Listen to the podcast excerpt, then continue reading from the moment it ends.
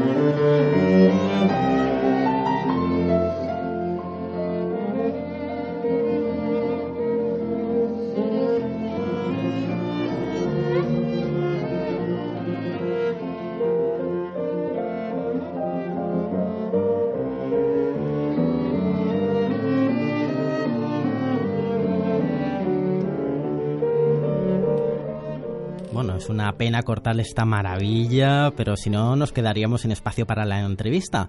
Y bueno, decirte que estamos encantados de contar contigo, de contar con nosotros hoy con, con Óscar Oliver, parte integrante del trío Iturbi. El placer es mío. Muchísimas gracias por la invitación. Eh, bueno, en cierta manera vengo en representación de mis compañeros, de Fernando y de Jorge Fanjul, que somos los tres integrantes del trio Turbi. Ellos, por circunstancias laborales, pues están, bueno, pues, pues Fernando está en Granada, ni más ni menos, y Jorge anda entre Castellón y Zaragoza, por lo tanto, pues hoy no, no era posible. Pero bueno, eh, muchísimas gracias por vuestra invitación y espero que a los oyentes pues poderles hacer partícipes de nuestros proyectos y en concreto del próximo y más inmediato que es el concierto que tenemos el 10 de noviembre en, hmm. en el Almudí, una sala emblemática, recuperada, bueno, recuperada, estrenada para la hmm. música. Yo creo que no se no tengo información de que se hubieran hecho conciertos con anterioridad y invito a la gente, es una sala maravillosa. Bueno, ¿y cómo surgió este, este proyecto, el Trio Turbi? Porque eh, vosotros ya teníais una trayectoria musical por separado, con vuestros propios proyectos.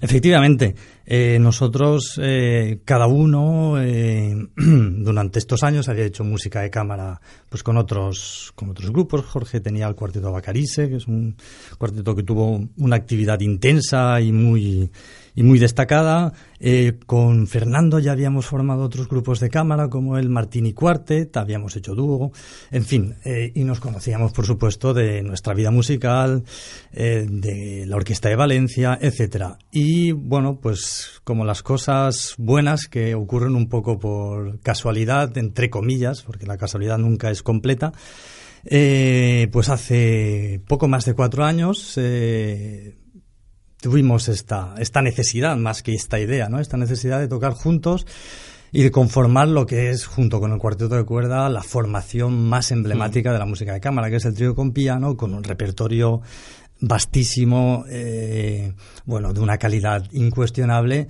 y con el que nos hemos ido enfrentando, pues, paso a paso a, este repertorio eh, no solamente maravilloso, sino que dificultoso Y, bueno, que para nosotros es, es algo absolutamente necesario, algo absolutamente formativo el hecho de formar esta, esta agrupación, este grupo y de, afrontar este repertorio tan, tan necesario para nosotros como pensamos evidentemente para el público. ¿no? Bueno, y tomáis el nombre de un pianista valenciano, José Iturbi, de origen muy muy humilde, pero que logró un éxito internacional asombroso. Bueno, incluso, a ver, como curiosidad, recordar que apareció en numerosas películas de, Hollywood, como Levantando Anclas con Frank Sinatra. Efectivamente, José Iturbi, bueno, es el sin duda el pianista valenciano más destacado, más renombrado, más conocido, con una trayectoria más internacional sin duda. Eh, bueno, que José Iturbi, como tú bien dices, eh, tuvo su etapa. Realmente el, de joven se fue a estudiar a París, de París, bueno, cuando volvió coincidió con la guerra civil, se fue a Suiza y bueno, eh, si no recuerdo mal, allá por los años 30 se fue a América y bueno, por los años 40 me parece que ya estaba inmerso en grandes producciones de, mm. la Metro, eh, donde conoció a todos los grandes de la época, ¿no? Como bien dices, Frank Sinatra, los hermanos eh, Marx, eh, etcétera, etcétera, ¿no? Y fue un pianista bueno, con una actividad apabullante. Sí, tremenda. Tremenda, tremenda. Un pianista de una calidad increíble que junto con su hermana Amparo Iturbi hicieron Las mm. Américas. Y bueno, en grandes largometrajes como Levando Anclas, en fin, eh, una referencia indiscutible del pianismo valenciano, del pianismo español del siglo XX, sin duda. Bueno, de hecho, justamente ahora hay una exposición, creo que en la Beneficencia, que nos acerca a su figura y también a la de su hermana, también muy, muy relevante. Efectivamente. Por desgracia, ha habido. Me refiero por desgracia porque ya, ya está, no se puede visitar hmm. ya. Eh, fue hasta el domingo, el domingo pasado, no el anterior, me parece, hmm. dentro de las actividades de, de la celebración del 20 um, aniversario 20 aniversario, entre comillas, la, sería la 20 edición, habría tocado hacer la 20 edición del concurso Iturbi, se organizó, digamos, unas actividades alrededor de la figura de José y de Amparo Iturbi, y como tú mm. bien dices, una interesantísima exposición, eh, bueno, pues con, con, ah, con, piezas traídas directamente de, su nieto, del nieto de Amparo Iturbi, eh, bueno, en fin, y otras, muy interesante, muy interesante que en fin, pues era una exposición temporal, esa es, digamos, la parte, la parte negativa, ¿no? Porque bien estaría que pudiéramos disfrutar de ella durante mucho más tiempo. Bueno, y el caso es que dedicaréis a Beethoven vuestro concierto del 10 de noviembre en el Almudín, y justamente es a Beethoven a quien dedica también buena parte de su programación el Palau de la Música de Valencia, conmemorando su 250 aniversario. ¿Por qué es tan importante Beethoven? Bueno, puede parecer una pregunta obvia, pero... Eh, puede parecerlo, pero, pero no lo es, desde luego. Beethoven es algo así como, bueno, dicen que Bach es el padre de la música, ¿no? Beethoven podríamos decir que es el dios de la música, ¿no? Hay una frase que me gusta mucho de, Eugenio Trías, el filósofo, eh, que dice algo así como que si alguien podría haber pronunciado la frase aquella, eh, parafraseando al Rey Sol, el Estado soy yo, la música soy yo, si alguien podría haber pronunciado esa frase, desde luego, habría sido Beethoven. Él fue, en cierta manera, eh, ya hemos dicho que el padre de la música se le se le conoce a Bach, pero es el inventor de la música tal y como la conocemos. Sí, es decir, el que la arrastró a la modernidad. Efectivamente, el que la adentra en el, en el, en el romanticismo, el que abre las puertas del romanticismo y el que derriba los muros en los que, eh, bueno, la música como parte de la sociedad y como parte del arte estaba todavía antes de la Revolución Francesa, ¿no? Y él es un, él es un adepto, él es un admirador de Beethoven, aunque luego eh, reniega cuando Beethoven se autoproclama emperador, pero él es un revolucionario, es un revolucionario nato, ¿no? es un revolucionario en su campo, que es la música. Hmm. Y es el gran, el gran artífice de, de la música eh, el, que adentra la música en, en, ese terreno del romanticismo, en ese terreno en el que, en el terreno de la subjetividad, en el terreno de las ah, de los sentimientos, de las pasiones, en el terreno claroscuros. Exacto. Hmm. Bueno, y el caso es que él en principio procede del clasicismo, eh, ya el trío, por ejemplo, la forma de trío la había practicado Mozart o Haydn, pero él lo, mm, lo arrastra hasta hasta otro nivel. Sí. Bueno, de eh, hecho fue alumno de, de, Haydn. Bueno, es muy curiosa la relación que tuvo Beethoven con Haydn, porque él fue... era bastante tempestuosa también. Sí, sí, bueno, como todo en su vida, ¿eh? Era, así, era un carácter tempestuoso, era una fuerza de la naturaleza. Creo que Haydn lo llegó a llamar alguna vez el gran mongol. El gran mogol, el gran mogol. Sí. que no se sabe muy bien... temperamento. No se sabe muy bien sin referencia, creo que un mogol, o gran mogol es un tipo de diamante, si no me equivoco, pero también, también ah, es sinónimo de mongol, si no me equivoco. Eh, quizás esté diciendo una barbaridad ahora mismo, pero creo que no. Eh, sí, era, era, era muy sarcástico Haydn. y, bueno, aunque tenía en gran, en gran estima a Beethoven, eh, Beethoven fue a Viena precisamente para estudiar con Mozart, pero cosas bueno, de la vida, cuando llega, Mozart acaba de, de morir. Y eh, bueno, pues Haydn era la gran personalidad de la música en Viena, la gran personalidad mundial. Viena era la, capital de la música y evidentemente Beethoven eh, entra en contacto con Haydn y le pide, le pide lecciones, ¿no? Eh, Haydn, bueno, pues tenía sus viajes a Londres, tenía sus...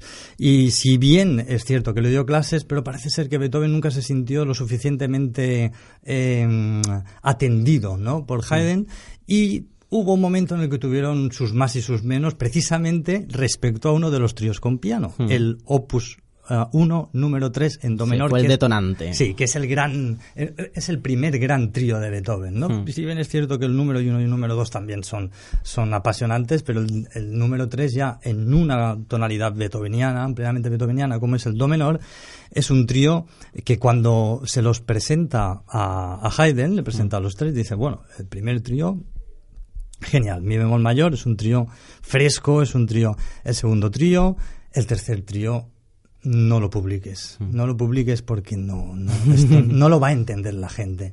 Y Beethoven lo publica, mm. claro, eso, eso, eso es su marca, ¿no? Mm. Eh, precisamente el derribar fronteras, ¿no? Lo publica y a partir de ahí, bueno, pues Beethoven nunca tuvo claro si es que Haydn eh, quizás le decía eso por, por, porque en cierta manera bueno, quizás... ¿Algo de envidia? Sí, llego a pensar que sí, quizás no quería que se conociera esa, esa música que ya era el principio de algo. Algo nuevo. Era el principio de algo. Estaba abriendo unas mm. puertas en las que Haydn no tenía nada que hacer. En ese nuevo mundo que Beethoven mm, abría, Haydn ya no, ya no, ya no, ya no, cabía, ya no cabía. Entonces, quizás ese miedo. No sé, eh, la figura de, Beethoven sería bastante fácil eh, establecer cierto paralelismo con, eh, con Goya, porque ellos ambos, parten del clasicismo y llevan su arte a unos extremos muy, muy modernos, casi preludiando cierto expresionismo, podríamos decir, incluso más allá del, del propio romanticismo.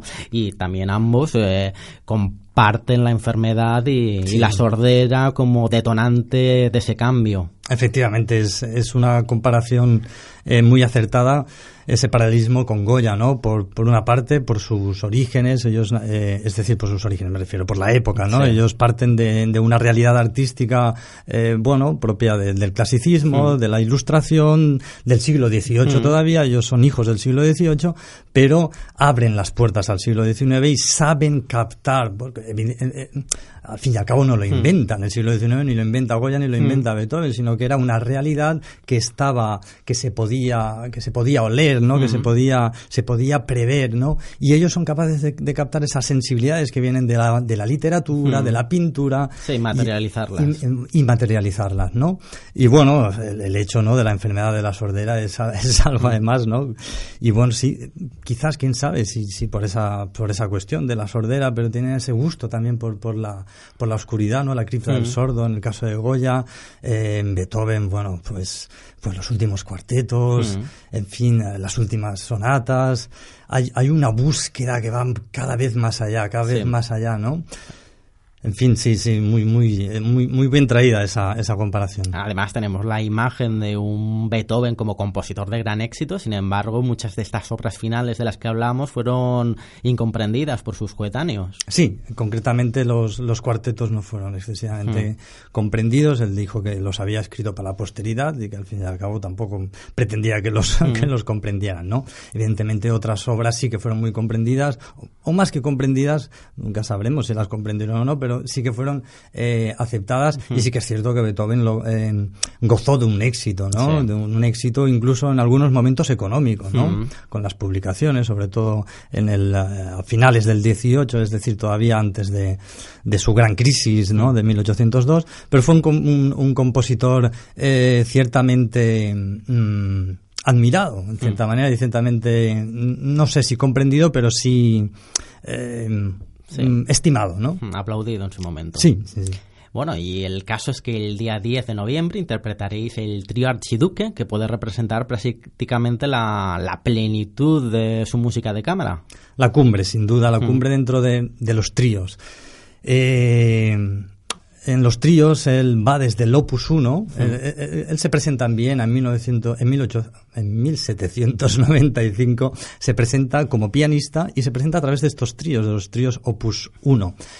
Eh, su producción en cuanto a tríos, eh, los que son justamente la agrupación de violín, cello y piano, son seis concretamente. Los tres Opus 1, luego el trío de los espíritus, eh, que es el que acabamos de escuchar, eh, otro trío que va junto con los espíritus, eh, también opus 70, y termina con el opus 93, el archiduque, que está compuesto en el 1811, eso es decir, 16 años antes de su muerte.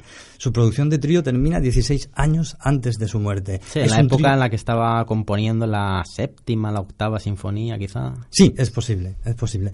Y, bueno, eh, es decir, eh, es la cumbre del, del trío con piano, es, la cumbre de este hasta el, hasta el momento. Luego, eh, bueno, quizás quizás no superado, ¿no? Pero por ejemplo el día el día 10 justo junto con el archiduque tocamos otra cumbre de los tríos con piano que es el trío de Ravel. Sí. ¿Y por qué habéis llevado este emparejamiento a cabo?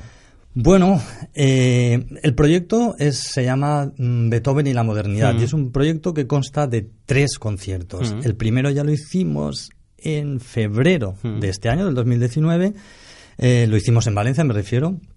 Eh, luego lo hemos hecho en otros sitios, pero digamos que era la presentación del proyecto Beethoven y la modernidad número uno y era Los Espíritus junto con el trío número uno de Sostakovich y el trío número dos de Turina. La idea de este proyecto es eh, contraponer, en cierta manera, la modernidad de Beethoven eh, junto con el, mm, lo, concepto eh, o con lo que entendemos por, modernidad. Es aquello, es decir, aquello que está compuesto en la primera mitad del siglo XX. Entonces, de esta idea de contraponer estas dos eh, conceptos, estas dos ideas de modernidad, estos dos ejemplos de modernidad es donde nace esto. Sí, Porque... poder ver a Beethoven como el germen de la música por venir. Efectivamente, y que muchas veces cuando, cuando se juntan estos dos, estos dos eh, conceptos, estas mm. dos ideas de modernidad, Beethoven sale ganador muchas mm. veces. Es más moderno mm. que los compositores de la primera, de la primera mitad del siglo XX. Eh, en el caso del día 10 lo hacemos junto con, con Ravel. Ravel es un ejemplo de modernidad, pero en el, en el sentido en otro sentido de la palabra, no en el, no en el sentido transgresor mm. propiamente dicho, sino en el sentido modernista, quizás. Mm. Él, se, consideraba, se consideraba un simbolista, no mm. propiamente un, impresionista, como, como es la etiqueta que se le pone a él y a Debussy. Él se consideraba más, bueno, pues por sus relaciones, con su relación con los poetas eh, simbolistas, eh, Verlaine, eh, Mallarmé, él formaba parte de ese grupo que se reunía los martes de Mallarmé. Eh, eh, bueno, es otro tipo de modernidad, ¿no? Pero justamente este trío de Ravel es la cumbre o una de las cumbres de, este, de estos tríos del siglo XX, ¿no? Eh, otra cumbre sería en los siglos del, XIX, el romanticismo sería Tchaikovsky, el trío de mm, Tchaikovsky. Pero dentro de los siglos de, tríos del siglo XX, Ravel es, eh, abre otras puertas que mm. no son, no es, no es un transgresor como, como lo es uh, Beethoven, pero es otra cosa, es un es uno de los grandes enigmas de la historia de la música. Ravel es un personaje absolutamente enigmático, un personaje muy eh, que apenas se conoce, muy cuidadoso con sus con su vida personal, muy, celoso, de, muy celoso de su intimidad, un personaje eh, enigmático en cuanto, bueno, su música es un enigma absoluto. Eh, bueno, es también producto de la época, ¿no? De esa afinidad con el simbolismo, hmm. de esa afinidad con lo subjetivo, ¿no? Es la época del psicoanálisis, es la época del, del, hedonismo, ¿no? Hmm. la Francia, bueno, eh, alrededor. Sí, del fin de siglo. es, bueno, la otra capital del mundo junto hmm. con Viena, ¿no? Quizás la más moderna, evidentemente, París. Sí, una obra, este trío de Ravel, que será unos 100 años posterior al de Beethoven. Pues está compuesta concretamente en 1914, es decir, sí, justo 103 años. Y además es muy curioso porque está eh, compuesta también alrededor de un hecho eh, importante mm, eh, político, ¿no? O sea, el 1811, cuando Beethoven compone el Archiduque, lo compone pues justo bueno, apenas un tiempo después de que de la invasión de Viena por parte de Napoleón, que si no me equivoco ahora mismo es 1810, ¿no? Pues, pues, apenas unos meses quizás después de la, de la invasión de Napoleón y el trío de Ravel lo compone eh, justo cuando acaba de estallar la Primera Guerra mm, Mundial. De hecho, él le escribe a un mm. alumno y le dice, mira, acabo de hacer en cinco semanas mm. lo que en otras circunstancias me habría, me habría costado cinco meses, porque él tenía un sentido patriótico, en fin, bastante... Quería irse, quería alistarse. Bueno, no había podido alistarse por, por su estatura y por su salud un tanto endeble y tal, ¿no? Tenía en ese momento... Sí, pero colaborar de alguna forma. Sí, eh, no, no, no, él hizo sus gestiones para para, para, poder colaborar de alguna manera y consigue, por eso, por eso lo escribe rápido, porque ya le, le confirman que puede ir como enfermero mm. y luego como conductor de camiones a partir del 1916. Y él se va, sí, sí, él sirve hasta que se tiene que retirar por una peritonitis, tiene que volver a casa y tal. Pero él tenía ese sentimiento y justo es, eh, eh, este trío está escrito en esas circunstancias, ¿no? De que acaba de, estallar la Primera Guerra Mundial. Eso tiene un paralelismo muy, muy, uh, muy, hmm. muy singular, ¿no? Con, con, el de Beethoven. Hmm. Bueno, y al margen de esta cita el 10 de noviembre, ¿tienes otros eh, proyectos entre manos a la vista? Bueno, pues uh, sí, poco después, en el puente de diciembre, eh, con Vicente Antequera, que es un barítono bueno, con el que trabajo desde hace mucho tiempo y tenemos proyectos diversos y además tú le hiciste una entrevista muy, muy bonita a Vicente en, en, la, en la revista Bit. Sí, sí, sobre el viaje de invierno, que es una obra estremecedora. Exacto, exacto. Y, y, eso es precisamente lo que vamos a hacer ahora. Vamos a Lugo a llevar el viaje de invierno, que ya lo habíamos estrenado en Valencia en el 2018, si no me equivoco. Luego lo hicimos otra vez este año pasado. No, en el 2017 me parece que fue cuando lo hicimos en el Palau de la Música. Ah, me bailan las fechas. Y eh, lo hicimos otra vez, que por eso lo entrevistaste por aquí cerca, me refiero, lo hicimos en, la universidad. Sí, la NAO. Lo hicimos en diciembre, si no me equivoco, del año pasado. Lo hemos estado haciendo también fuera y ahora nos vamos a Lugo en diciembre, bueno, ahora en el puente de diciembre, a hacerlo allí para la Sociedad Filarmónica de Lugo. Viaje de invierno también es otra, otra obra paradigmática. Eh, bueno, es, es la cumbre del, del lead, ¿no? Y bueno, de otro personaje. Sí, casi se puede decir que una obra dramática. Sí, sí, sí, es, es el primer gran ciclo del Lida. O sea, hasta ese momento nadie concibe eh, los Lida como ciclos propiamente dichos.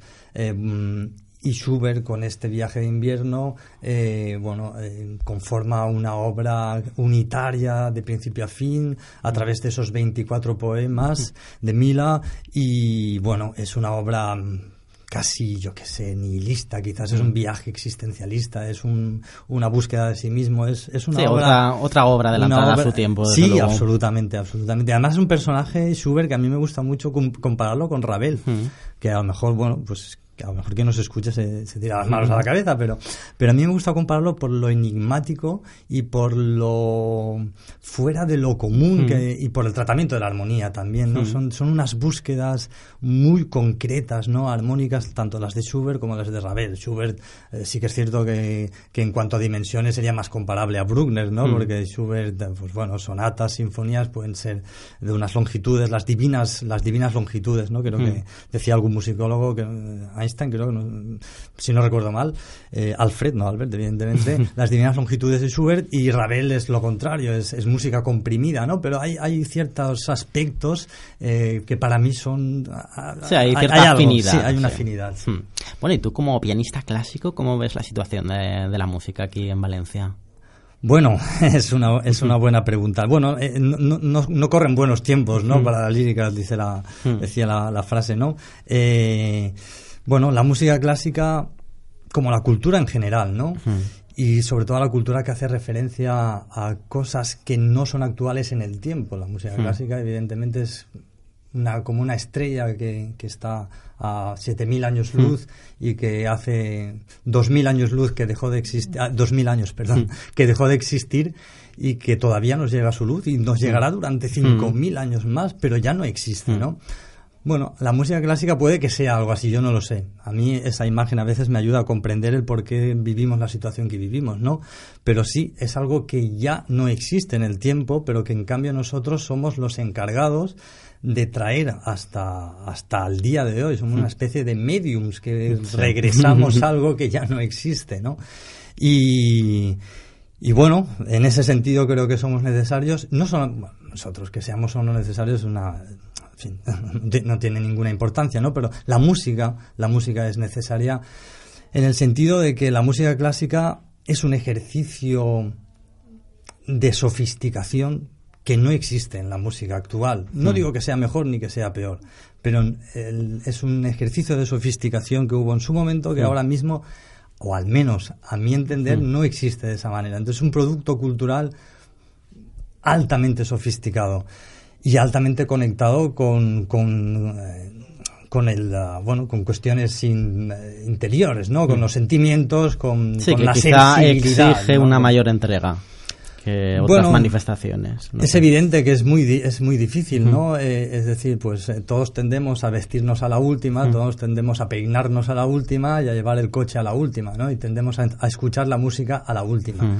evidentemente, ¿no? Pero, pero, bueno, la música clásica es un hecho que, es, mm, que va más allá de, de, su estética, ¿no? Sino que es, eh, es como la literatura, ¿no? La literatura, bueno, pues evidentemente entendemos más a no sé, Adam Brown, o no sé, eh, a, los eh, em, escritores actuales, o bueno, incluso a, Milan Kundera, que ya es un clásico, pero que son, eh, pues más que, que, a Quevedo, o que evidentemente, o que, en fin, o que a Cervantes, o que a Shakespeare, o todo y que no dejan de ser actuales. Pues yo creo que con la música pasa algo similar, ¿no? Evidentemente nos cuesta más conectar por esta cuestión estética pero bueno, es... ah, es el, es el trasfondo, es la base, es el, es el trasfondo cultural. No, pero desde sobre- luego es un esfuerzo que, que merece la pena. Absolutamente, Mm. absolut- como, absolutamente. la-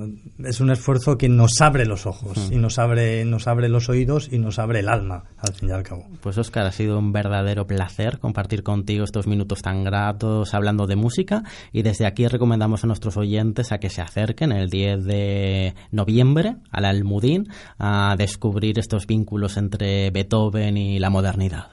Muchas gracias a vosotros, sí, eh, a, los, um, eh, a la gente que nos está escuchando, sí, les invitamos, por supuesto, en nombre de, Jo- de Jorge y de Fernando, mis compañeros del Trio y Turbi, a que vengan a escuchar este concierto que hemos preparado con muchísima eh, entusiasmo y que es una música absolutamente, bueno, es la música más grande que pueden escuchar en cuanto a trío.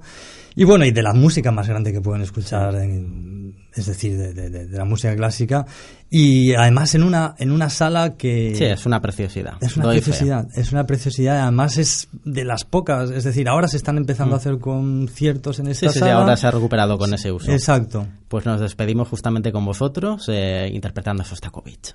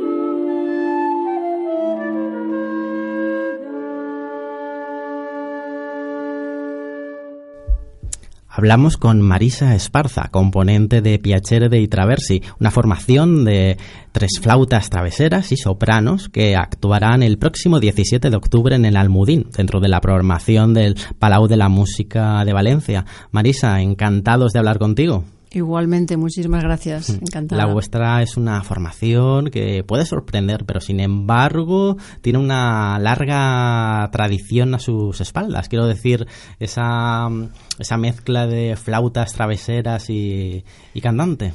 Sí, la verdad es que es una formación mm, muy peculiar, hmm. pero más, eh, em, digamos, más eh, típica y característica de lo que se piensa, porque eran unos instrumentos que se utilizaban habitualmente, hmm. al igual que otras familias de instrumentos, hmm. como, pues, eh, no sé, las chirimías, las violas de gamba. Entonces, eh, las formaciones iban agrupadas por familias, pero también a veces los instrumentos se, mezclaban y se mm. hacían diferentes instrumentaciones, pero que digamos que es una formación con un formato muy pequeño, mm. pero con el cual se puede abordar prácticamente todo el repertorio mm. del Renacimiento. Y nosotros hacemos, pues, digamos, una. Eh, cogemos las, las, tesituras del cuarteto vocal y en este caso hacemos todas las voces y la soprano le pone la letra a la, a la música. O sea que tenemos un poco.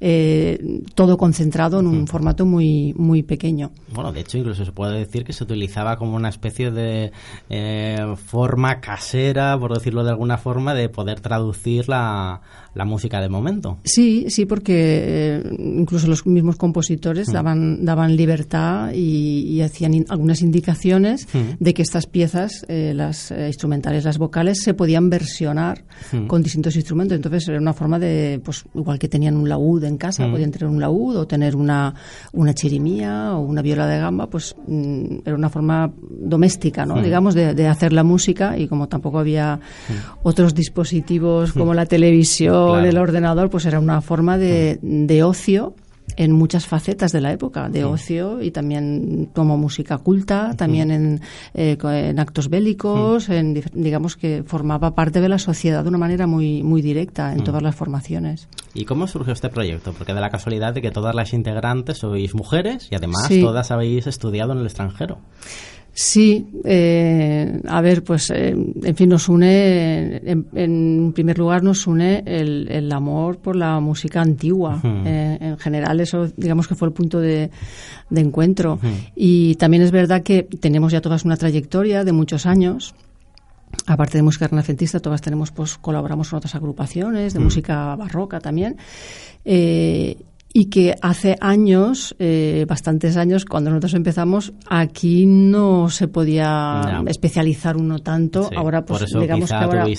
sí, estudiamos fuera. y tal, pero bueno, mm. eh, es verdad que hacer música renacentista con flautas traveseras, mm. una soprano, eh, digamos que es una cosa un poco peculiar, mm. pero. Muy puntual. Pero sí, empezamos un poco, pues, eso, por, por el interés de la música renacentista. tres somos flautistas, claro, son las que tocamos el, el consort de flautas traveseras y nos conocimos por medio de la música antigua, por la flauta barroca y empezamos con la flauta travesera renacentista, pues mm. podemos hacer un consort, pues podemos hacer... Entonces, ahí luego ya em, llamamos a Carmen para, que, para que formara parte también del, del de la mm. familia y, nada, y desde entonces pues eh, somos las mismas y además eh, es difícil sustituir a ninguna mm. de, las miembros de, del grupo porque es una labor muy, muy meticulosa, muy bueno, es parecido a un cuarteto vocal o hmm. cualquier agrupación así pequeña de esas características. Sí, además con una sonoridad eh, que resulta muy muy bella.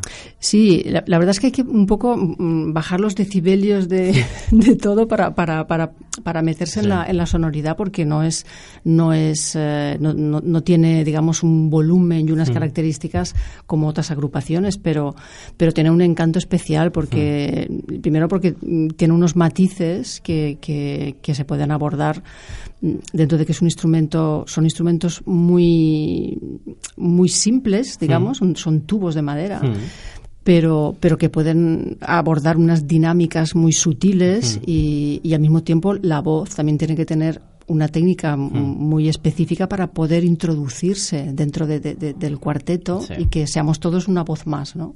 Y eso también hace que el repertorio que tenéis que llevar a cabo es también muy específico en cuanto a margen temporal, quiero decir. A margen temporal.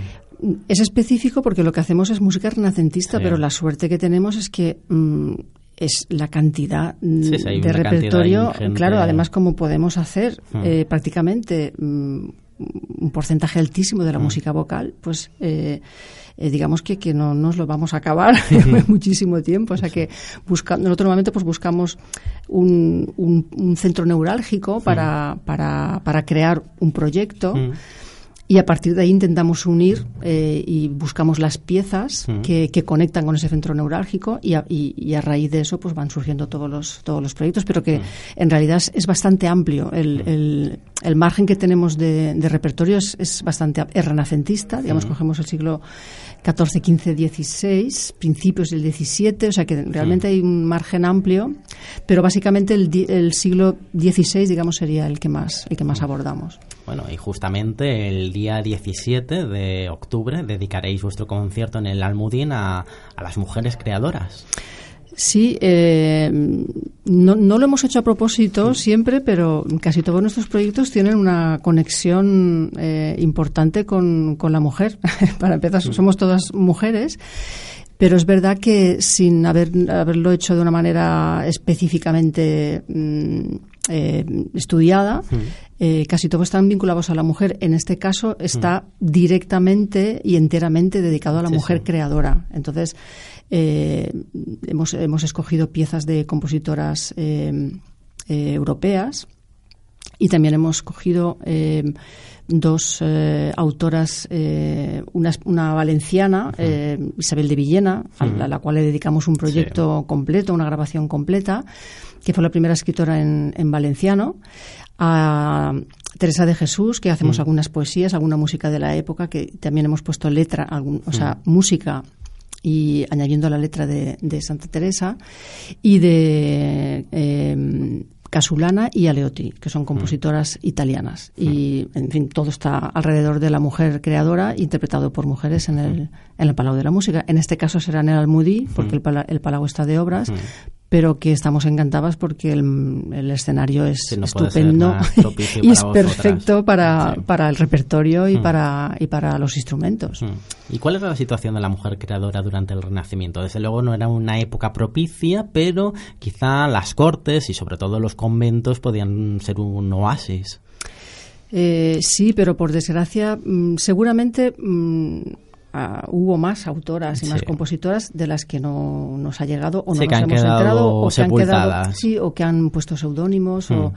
Pero era muy difícil o sea eh, Magdalena Casulana, ella misma en el primer libro de Madrigales, eh, ahora no recuerdo exactamente la frase, pero dice, quiero que el mundo sepa que los mm. hombres no tienen, la, solo ellos, la facultad de, ser creadores y de tener un, don para la música, sino que las mujeres también podemos, o sea, ya entonces en el siglo XVI mm. comentaban esto porque era muy, era muy, era muy extraño. De hecho, es la primera mujer, o sea, la primera edición mm. que se hizo de una de música de una mujer y más y música profana, o sea que lo demás, pues la mayoría pues eran monjas, estaban en conventos porque tenían, digamos, ese apoyo hmm. eh, económico y esa cultura a su alcance. Hmm. De otra manera, pues era muy, muy difícil. Hmm. Bueno, ya le dedicasteis un, un disco, además muy hermoso, a, Isabel de Villena, una figura femenina tremendamente interesante que quizá tiene bastantes puntos de contacto con Santa Teresa de Jesús. Sí, a ver, hay un, punto de contacto importantísimo que es la, la, religión, ¿no? La hmm. fe, el, digamos, el, el, uh, la espiritualidad, ¿no? Hmm. Para nosotros el, el proyecto de Isabel de Villena mm, ha sido ha sido muy importante no solamente por la música en sí y el proyecto, sino porque eh, lo hemos vinculado eh, completamente a su, a su obra, a la mm. obra Vita Christi, que es el, mm. su libro en, valenciano. Entonces, aparte de la música, eh, le dedicamos muchísimo tiempo. No lo leímos entero el libro porque es un Nuevo Testamento muy amplio, pero, pero sí que estuvimos eh, estudiando esta obra para poder intercalar textos que iban relacionados con la vida de Jesucristo. Entonces lo que hicimos fue coger eh, eh, cada texto, lo, vinculamos a un momento de la vida de Jesucristo eh, cuyo texto y cuya entorno estaba relacionado con ese momento del, de Vita Christi. Entonces, claro, tuvimos que leer mucho y, relacionar las piezas, incluso algunas de las piezas musicales le pusimos letra de Isabel de Villena, que era una práctica habitual en la, en la época.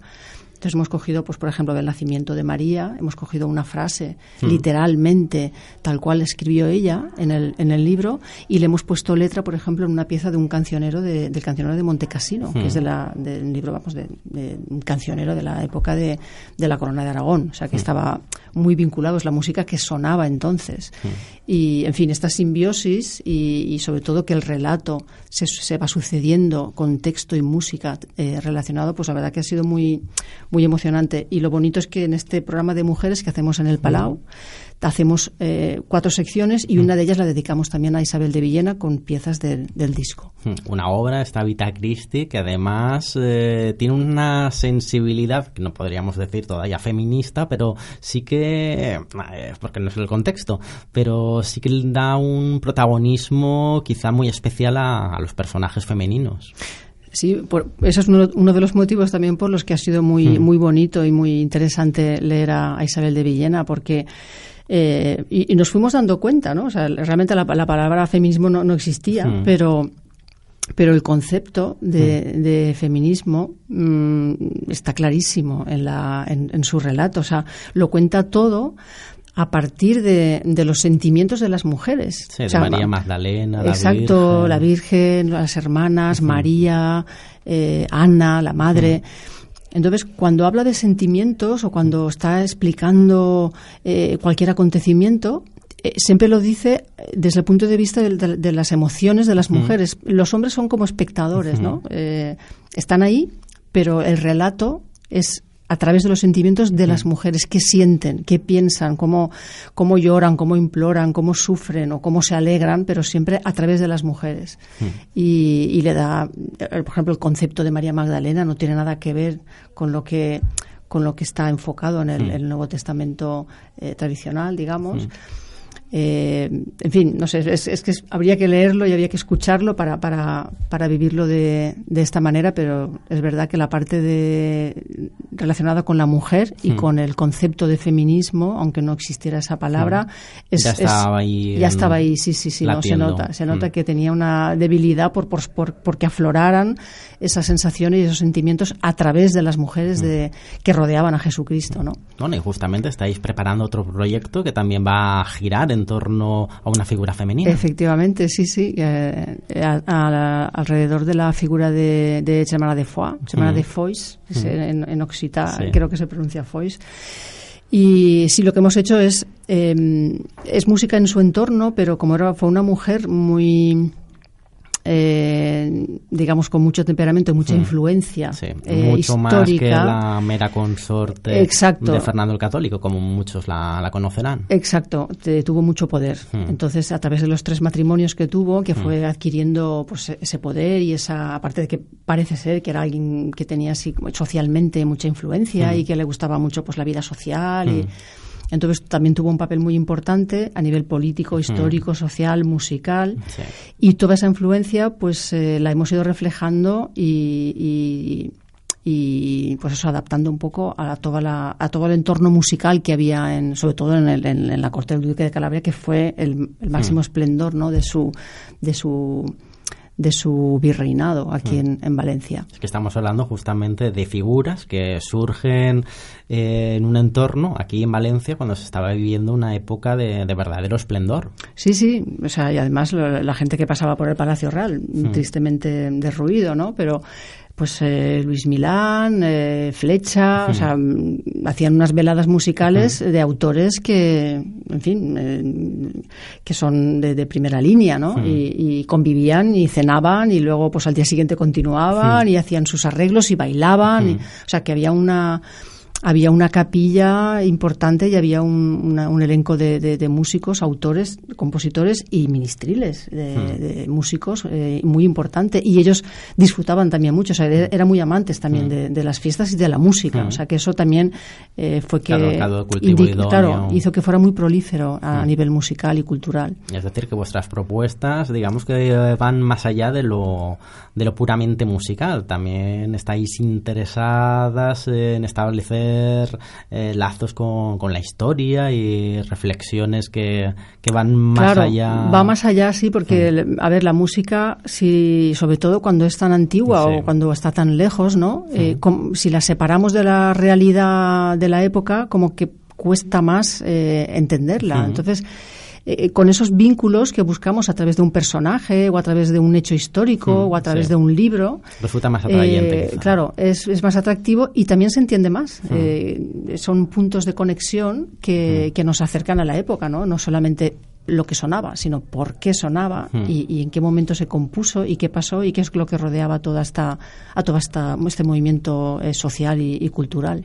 Y puede que la música eh, antigua y barroca tenga ahora más protagonismo en nuestro país que, hace unos años. Yo diría que están apareciendo muchos conjuntos y eh, nuevos músicos, incluso festivales que, antes no, no, se prodigaban tanto. Sí, ha ido en aumento. Eso mm. es una cosa muy, muy positiva. Mm. Incluso cuando hablamos de el nivel de los grupos y el nivel interpretativo de, de, los, de, los, de los instrumentistas o cantantes eh, que, se, que se han especializado, a pesar de que aquí eh, ha, llegado más tarde el estudio en los conservatorios, es verdad que, que el nivel es bastante alto y, que, y que hay grupos muy de, de, gran calidad, muy especializados y que hacen cosas muy interesantes. O sea que, que, que sí, que pues es una tendencia que es muy positiva, ¿no? Que, que cada vez se haga eh, de una manera más próxima, como se hacía en la época, con los instrumentos, con los criterios y que los festivales y los ciclos lo, lo, vean y lo, y lo programen, ¿no? Nos beneficia a todos.